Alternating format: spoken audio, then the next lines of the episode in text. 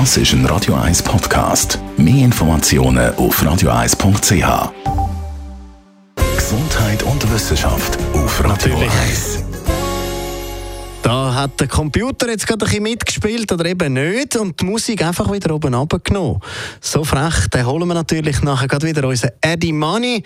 Und jetzt geht es um ein Müsli. Es heisst ja mal so ein, bisschen, ein Müsli am Morgen, das vertreibt Kummer und ja, Sorgen würde es heissen, aber es gehört eben jetzt auch die Arthritis dort rein. Das jedenfalls, das sagen die Wissenschaftler um den Dr. Mario Zeiss von der Medizinischen Klinik 3, Rheumatologie und Immunologie von der Uni Erlangen.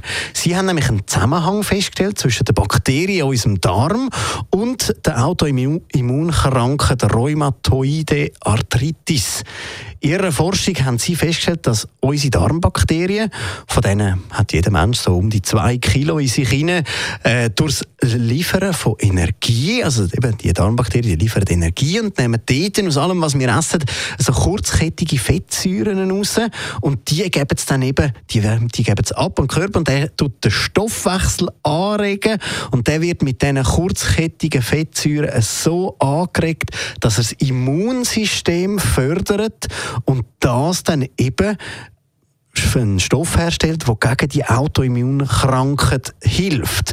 Wie das, dass die Darmbakterien und der Stoffwechsel genau kommunizieren, das wissen also die Forscher auch noch nicht, da sind sie aber noch dran, aber eben genau die Fettsäuren, die im Darm gewonnen werden, findet sich nachher wieder in den Gelenkflüssigkeiten und so sind die Forscher da jetzt weiter am analysieren.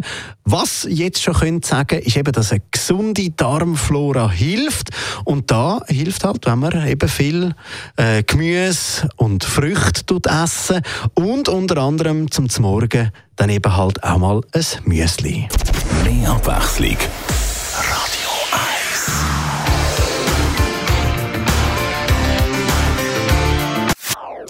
Das ist ein Radio 1 Podcast. Mehr Informationen auf radio1.ch.